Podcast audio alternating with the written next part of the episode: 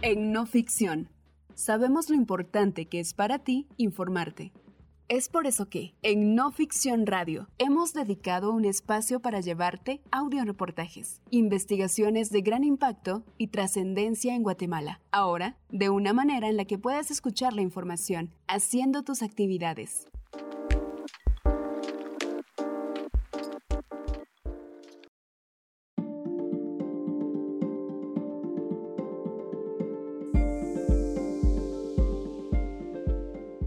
El caso de corrupción en el hospital de Chimaltenango es solo la punta del iceberg. Las acusaciones de compras fraudulentas de equipo médico para el nuevo hospital de Chimaltenango que llevaron a la captura del ex viceministro de Hospitales, Gerardo Hernández, en marzo pasado, no fueron hechos aislados. Denuncias de legisladores e información disponible en Guatecompras ponen de relieve que, entre 2022 y 2023, durante la gestión de Hernández, existió un patrón de adjudicar cientos de pequeñas compras en solo unas horas a empresas sin experiencia. Fue uno de los casos de corrupción más importantes destapados este año por el Ministerio Público. En la mañana del 15 de marzo, las autoridades allanaron viviendas y oficinas vinculadas con una red de funcionarios del Ministerio de Salud. Se les acusaba de defraudar casi 68 millones de quetzales de fondos públicos. El dinero debía haberse invertido en la compra de equipo médico para el Hospital Nacional de Chimaltenango, una de las obras más importantes de la administración actual, que había sido inaugurado poco antes pero los fondos en realidad habían terminado en las cuentas de una empresa sin experiencia ni actividad real. En el centro del caso estaba un hombre, cuya fulgurante carrera terminó ese día. Él, hasta ese momento viceministro de Hospitales, Gerardo Hernández, un médico de 44 años que había ocupado altos cargos en el ministerio durante la década anterior.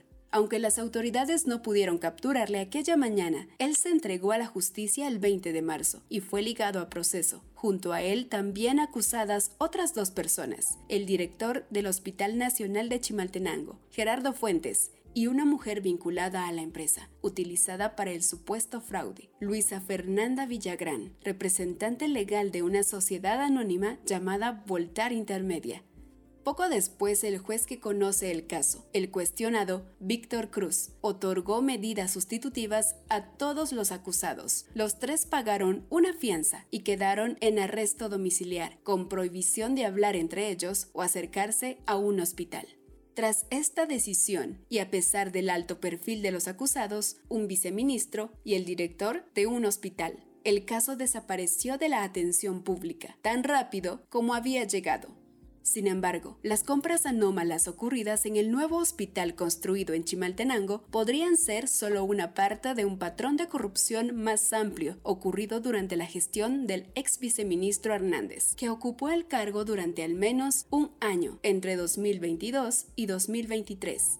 El Ministerio Público aún investiga el caso, por lo que se desconoce exactamente qué alcance tendrá, pero lo que sucedió con la compra del equipo para el Hospital Nacional de Chimaltenango no es un caso aislado, según han señalado legisladores. Aunque hasta el momento solo se conoce que el ex viceministro Hernández enfrenta cargos por las compras realizadas para el hospital en Chimaltenango. En realidad, su gestión estuvo plagada de acusaciones de corrupción según la información difundida del Ministerio Público e información disponible en el portal Guatecompras. Hernández y los otros dos acusados siguieron un modus operandi en el caso de Chimaltenango. Primero, fraccionaron la compra de equipo para el hospital dividiendo las adquisiciones en pequeños contratos de menos de 90 mil quetzales. Después, adjudicaron casi 800 de estas pequeñas compras en cuestión de 72 horas. Finalmente, los fondos, unos 68 millones de quetzales, fluyeron a una empresa de reciente creación, Voltar Intermedia, que ofertó los productos a precios sobrevalorados o no los proporcionó en absoluto. Esta forma de operación fue un patrón que sucedió en más hospitales durante la gestión del ex viceministro Hernández. De hecho, según han denunciado los diputados Evelyn Moratalla y Carlos Barreda, que fiscalizaron al exfuncionario, además de los casi 68 millones de quetzales implicados en este caso, bajo su responsabilidad, se adjudicaron otros 56 millones de quetzales en circunstancias muy similares. Estas compras ocurrieron en los hospitales San Juan de Dios y Roosevelt, ambos en la capital, y en el de Santa Bárbara, en Morales y Zaval. Tres empresas más estarían implicadas. El caso pone de relieve las limitaciones de la actual política de combate a la corrupción. Esta tiene entre sus protagonistas a la Comisión Presidencial contra la Corrupción. Esta institución recibió algunos de los primeros reportes sobre las compras anómalas ocurridas en el hospital de Chimaltenango. La Comisión Presidencial contra la Corrupción fue creada en 2020, poco después de la toma de posesión del actual presidente Alejandro Yamatei. En teoría, tenía que ocupar el vacío dejado en la lucha contra la corrupción tras la salida del país de la Comisión Internacional contra la Impunidad, CICIG. Sin embargo, hasta el momento, los casos que han promovido son pocos. En 2022 presentó tres denuncias ante el Ministerio Público. Además, los casos en los que ha participado no han alcanzado la profundidad que caracterizó el trabajo de la CICIG el gobierno dejó caer a uno de sus altos funcionarios, pero hay múltiples evidencias que señalan que el gobierno no ha querido llegar hasta el fondo del asunto, señaló el diputado del partido Voz, Carlos Barreda. Una estrella. Gerardo Hernández es un médico que se graduó en la Universidad de San Carlos. Posee una especialidad en ginecología y obstetricia y una clínica particular en Antigua Guatemala, Zacatepeques. Además, ha ocupado altos cargos en el Ministerio de Salud. Fue su actividad como funcionario la que primero le colocó en el poder y después propició su caída. Su carrera en la cartera de salud se caracterizó por un rápido ascenso, también según expusieron fuentes políticas y del sector salud por las sospechas de contar con buenas conexiones. Cuando tenía solo 33 años, en 2012 fue nombrado director del Hospital Nacional Pedro de Betancourt en Antigua Guatemala, el más importante del departamento. Ocupó el cargo en dos periodos, primero de 2012 a 2014 y después de 2019 a 2021. Su gestión al frente de este hospital estuvo marcada por problemas en el suministro de agua. La situación llegó al punto que los médicos se lavaban las manos con los sueros, según denunció en su momento Sofía Letona, de la Organización de la Sociedad Civil Antigua al Rescate. En febrero de 2021, Hernández fue ascendido a la dirección del Hospital San Juan de Dios, en la ciudad de Guatemala. Este es uno de los dos hospitales más importantes en el país. De gestionar un presupuesto anual de al menos 200 millones de quetzales en Antigua, Hernández pasó a estar a cargo de una institución que en 2021 dispuso de algo más de 960 millones de quetzales. Esta cifra es superior al presupuesto de cualquier hospital del país, salvo el Roosevelt. En los aproximadamente 14 meses que ocupó el cargo, la gestión de Hernández se centró en atender la pandemia de COVID-19. La emergencia puso sobre el sistema de salud del país una presión que empeoró los problemas crónicos de hospitales como el San Juan de Dios se agudizó el desabastecimiento de medicamentos. La sobreocupación llegó hasta el 400%, según reconoció el propio Hernández. Tras su paso por el San Juan de Dios, el funcionario fue premiado con el Viceministerio de Hospitales. Comenzó a ejercer el cargo en mayo de 2022. Los diputados de oposición, Aldo Dávila y Orlando Blanco, señalaron que el rápido ascenso de Hernández fue producto de la influencia política. Según ellos, el hombre detrás del nombramiento fue Miguel Martínez, el exdirector del desaparecido Centro de Gobierno y hombre cercano al presidente Yamatei. El plan era que llegara a ser el próximo ministro, reveló una fuente política que pidió no ser identificada. Fuentes políticas y de la cartera de salud además coincidieron que el nombramiento no fue del gusto del titular del ministerio, Francisco Coma. La llegada del nuevo viceministro fue impuesta. De esta forma, Hernández llegó a un cargo estratégico. Desde el Viceministerio de Hospitales podía influir sobre los principales centros de atención médica del país. Estos absorben parte importante del presupuesto del Ministerio de Salud, que el año pasado ascendió a casi 12 millardos de quetzales. Además, tendría la responsabilidad sobre un área que el presidente Yamatei convirtió en una de sus prioridades, la construcción o remodelación de hospitales. El presidente, de hecho, en su primer año de gobierno, prometió construir durante su gestión hasta 14 hospitales hasta el momento. A falta de menos de un año para el fin de su mandato, esta promesa está lejos de cumplirse. Pero uno de los hospitales que sí construyeron es el Nacional de Chimaltenango, situado en el municipio del Tejar. Las autoridades lo inauguraron en febrero de 2023 El presidente Yamatei lo calificó como uno de los mejores y más modernos de Centroamérica. Fue precisamente este hospital el que condujo a la caída del ex viceministro Hernández. Un nuevo hospital, nueva corrupción. En los últimos años, Guatemala no se ha caracterizado por invertir en nueva infraestructura sanitaria se han construido pocos hospitales nuevos y su creación, además, ha estado rodeada de corrupción. Así ocurrió con el Hospital Nacional de Villanueva, en el departamento de Guatemala. En su construcción, que duró unos siete años, hubo retrasos y unos sobrecostes que casi doblaron el presupuesto inicial. Además, según una investigación de CICIG y la Fiscalía Especial contra la Impunidad FESI, se pagaron comisiones del 3% a funcionarios que agilizaron los desembolsos. Estas revelaciones salieron a la luz en lo que se conoció como el caso Asalto al Ministerio de Salud. Este proceso condujo a la captura y encarcelamiento, entre otros, del exministro Jorge Villasencio, que ocupó la cartera de salud entre 2012 y 2014. En el caso del fallido hospital de incluso la corrupción propició que las instalaciones nunca se hayan terminado. La vicepresidenta Roxana Valdetti inauguró las obras en 2014, pero estas están abandonadas. El nuevo hospital de Chimaltenango sí se terminó y los trabajos se hicieron en el tiempo previsto. Esto ocurrió en parte gracias a que la obra contó desde el comienzo con una fuente de financiación externa garantizada. Se trata de una donación de 22 millones de dólares proporcionada por Taiwán.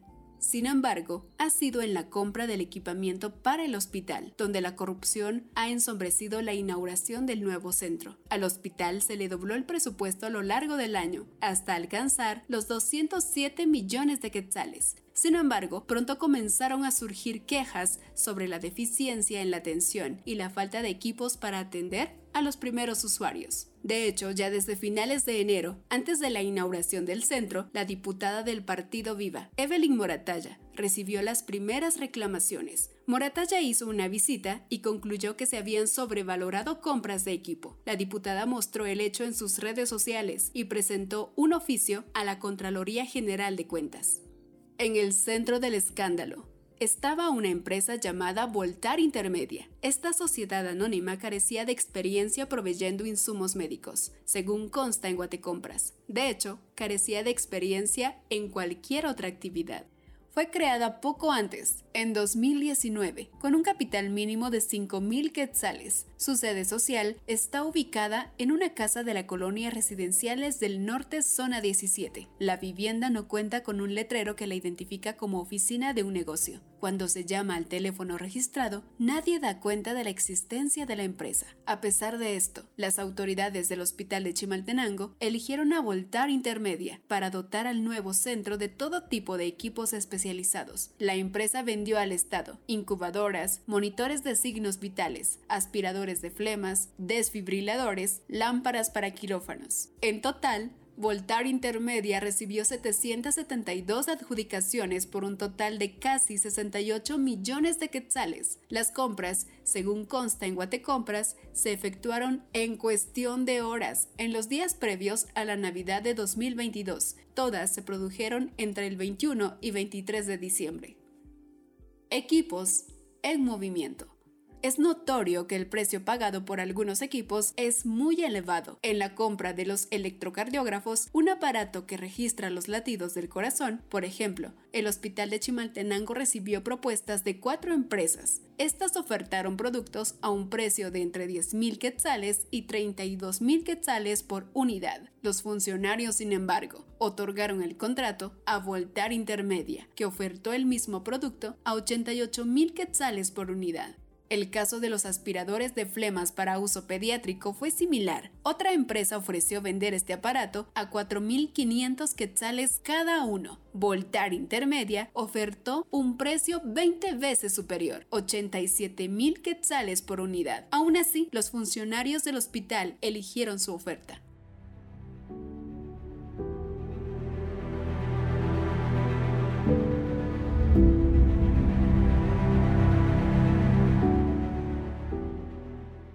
Pero el problema no solo fue la sobrevaloración de los equipos, también que, como reveló el Ministerio Público, tras el estallido del caso, estos en gran parte nunca llegaron a entregarse. El nuevo hospital de Chimaltenango, en realidad, fue equipado con aparatos que no eran nuevos. Estos procedían de otro hospital, el temporal del Parque de la Industria. Las autoridades crearon este centro durante el pico de la pandemia, en 2020, y lo clausuraron casi al mismo tiempo que se abría el nuevo en Chimaltenango. Gran parte de los casi 68 millones de quetzales otorgados a Voltar Intermedia, por tanto, fueron desfalcados. Y para que el engaño funcionara, había sido necesaria la colaboración de alguien en la cúpula del Ministerio de Salud, alguien con la autoridad para trasladar equipos de un hospital a otro, el ex viceministro Gerardo Hernández. Más casos.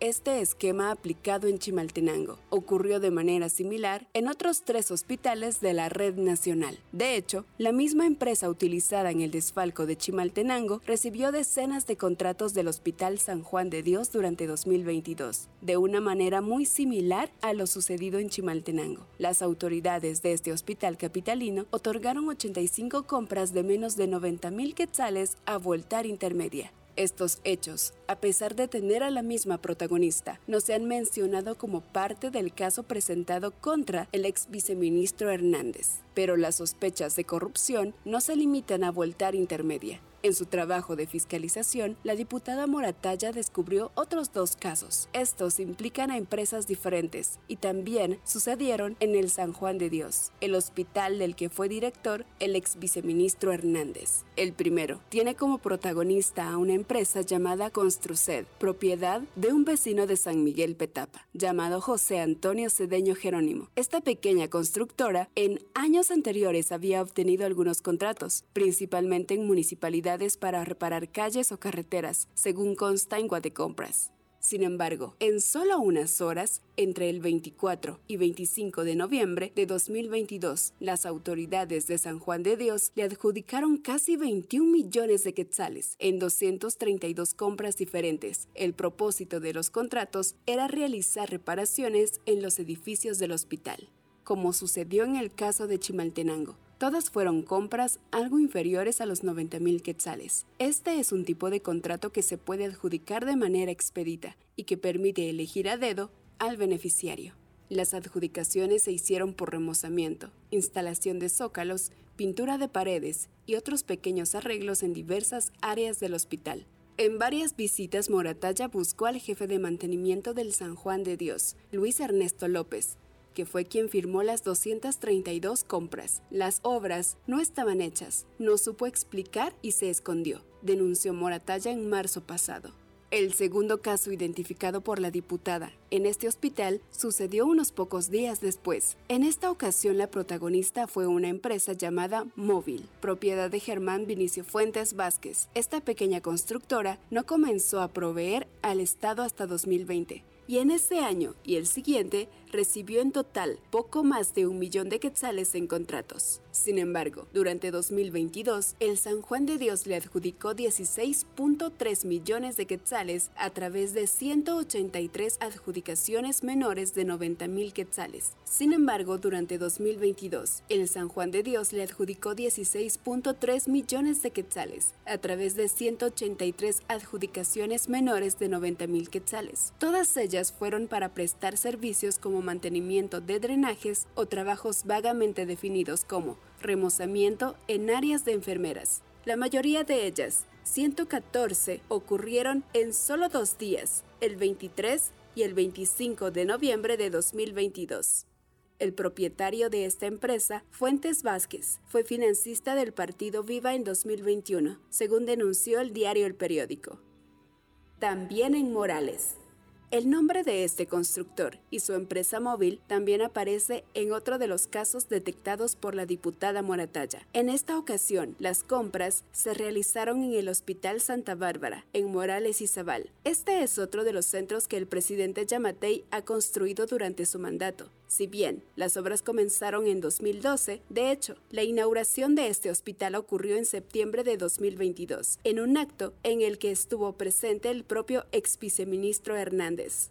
En este caso, la diputada Moratalla detectó que Móvil recibió casi 11 millones de quetzales a través de 125 compras menores a 90 mil quetzales. El propósito de los contratos era realizar pequeñas obras muy similares o idénticas a las efectuadas por la misma empresa en el San Juan de Dios. Las adjudicaciones ocurrieron todas el mismo día, el 9 de noviembre. Según denunció Moratalla, no existe constancia de que las obras adjudicadas a Móvil se hayan ejecutado realmente, ni las que ocurrieron en el San Juan de Dios, ni las producidas en el Hospital Santa Bárbara. También en el Roosevelt, este patrón de contratación fraccionada ocurrió también en el otro gran hospital de la capital, el Roosevelt. En este centro, el diputado del partido Voz, Carlos Barreda, detectó un total de 66 compras por servicios de desinfección y sanitización que beneficiaron a la empresa Productos y Servicios de la Industria de la Construcción SA, Proseinco. Esta empresa fue creada en 2017. Nunca había sido proveedora del Estado, según consta en Guatecompras, hasta que comenzó a ser sistemáticamente contratada por el Roosevelt.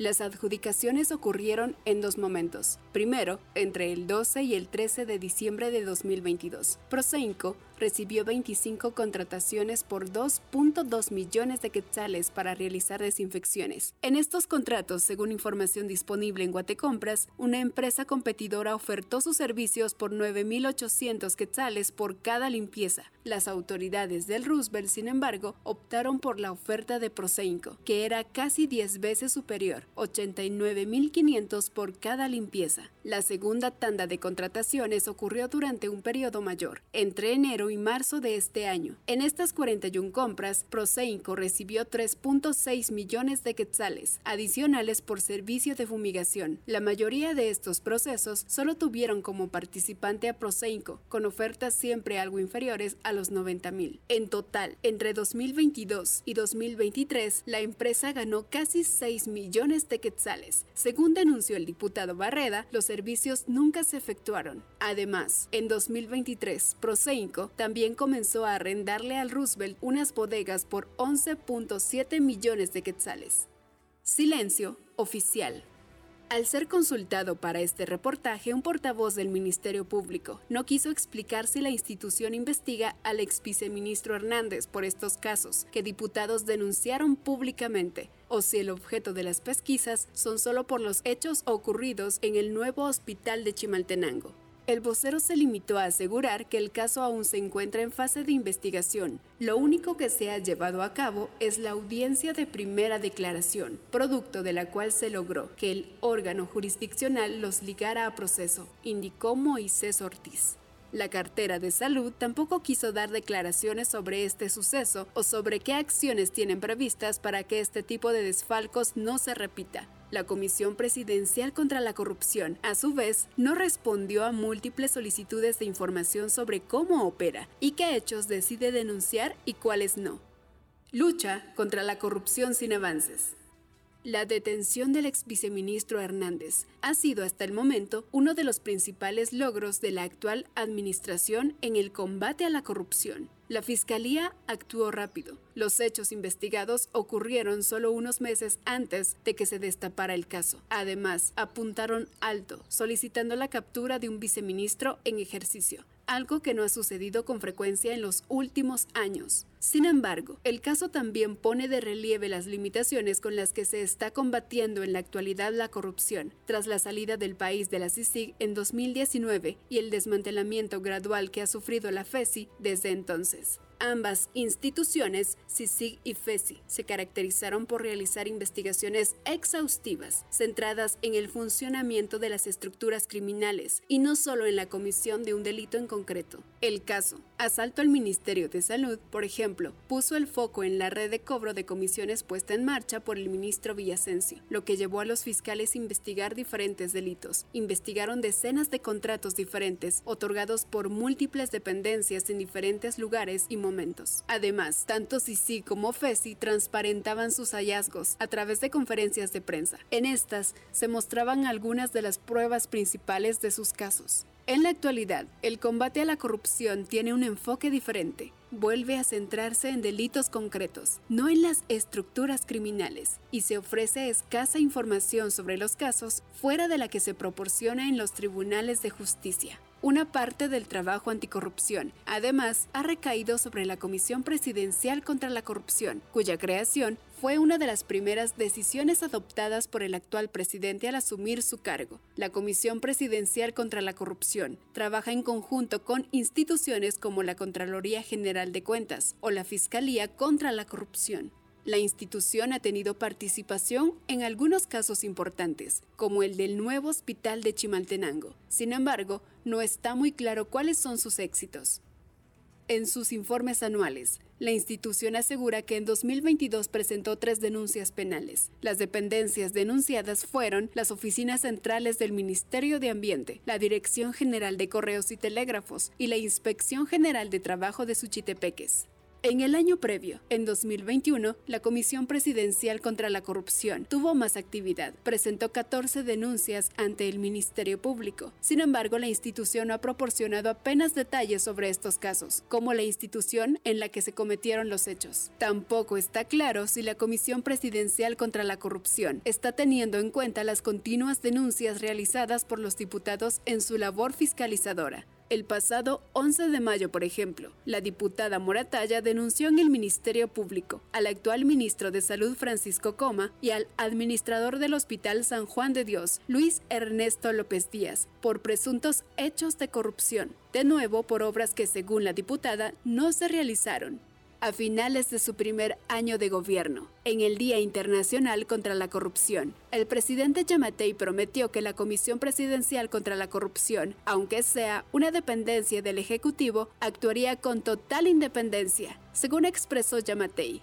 él instruyó a la institución para que sea totalmente objetiva y actúe sin contemplación. Otra promesa sobre la cual tendrá que rendir cuentas antes de que finalice su mandato el próximo 14 de enero. Un texto de la periodista Ana Lucía González con edición del periodista Asier Andrés, publicado en No Ficción. Te esperamos en nuestro próximo audio reportaje. Somos No Ficción, narrativa, investigación, datos.